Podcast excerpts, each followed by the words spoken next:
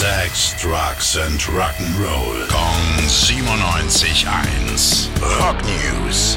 Jetzt klärt uns Basti auf, was es Neues gibt. Schönen guten Morgen. Schönen guten Morgen. Ja, äh, Brian Johnson hat es getan und Bono hat es auch schon getan. Ein Haufen Oh. andere Stars vorher auch schon. Und jetzt zieht Geddy Lee, seines Zeichens Sänger, Bassist und Keyboarder von Rush, nach, denn er veröffentlicht eine Autobiografie. Ach da, ach ja, da, ach da schon. ja, ja. Ähm, er hat die Zeit der Pandemie dafür genutzt.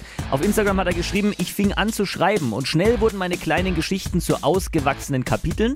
Diese Kapitel schickte ich dann an einen Verlag, der die Grammatik ein bisschen aufräumte und sehr viele Schimpfwörter entfernte. Das hat wohl etwas gedauert, weil eigentlich war diese Biografie schon für Herbst geplant, also jetzt. Aber jetzt ist Mai 2023 angesetzt. 400 Seiten stark, auch ohne Schimpfwörter. Der Titel, der ist noch nicht bekannt, der ist noch offen. Dankeschön, Basti. Gerne.